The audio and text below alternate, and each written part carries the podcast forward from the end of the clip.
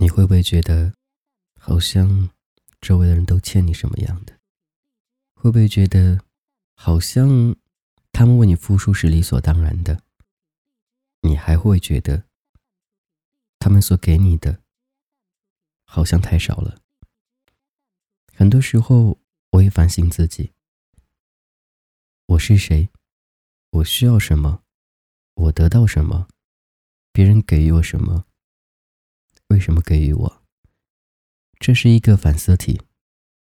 我们总会觉得，好像别人应该有义务去帮你一样的，其实没有。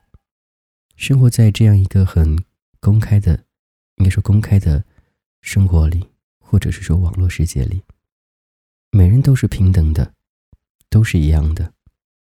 或许你的特殊不一样，你的待遇不一样，那是因为。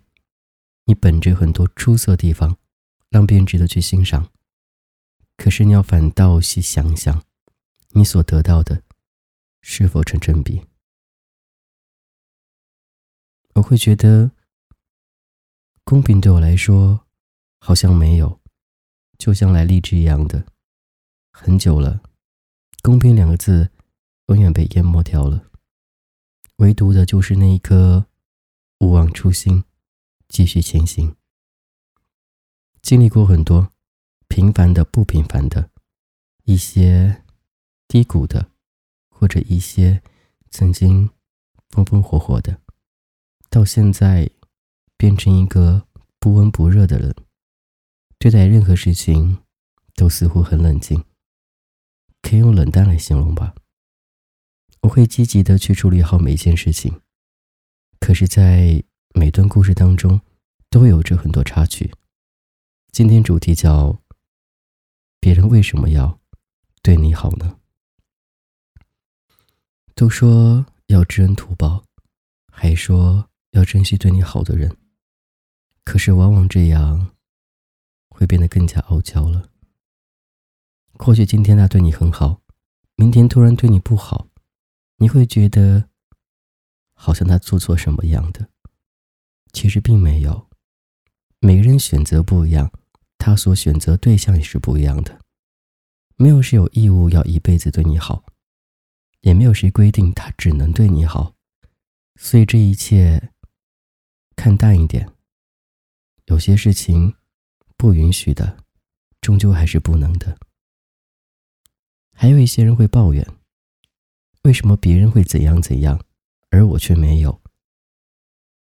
反思一下，别人为什么会有呢？你为什么会没有呢？对不对？很多时候可以换位思考一些事情，或者一些问题。不是你说的所有都是对的，也不是你做的所有都是错的，只不过你遇见人不一样罢了。他会包容你一辈子，但其他人不会。就像父母一样的，没有谁能像父母一样的一辈子的呵护着你，包括最爱你的人，就是一个道理。还有人会说，对你两天好，就真把自己当回事儿了。确实是那样子的。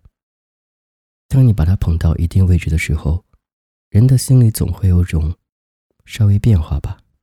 或者他也把你当成很重要的人了，那一刻你所做的一切，他都会特别注意，去观察。可是出发点是好的，因为在乎，所以才会这样子。这是童话哥，我是俊泽浩，我想你了，你还好吗？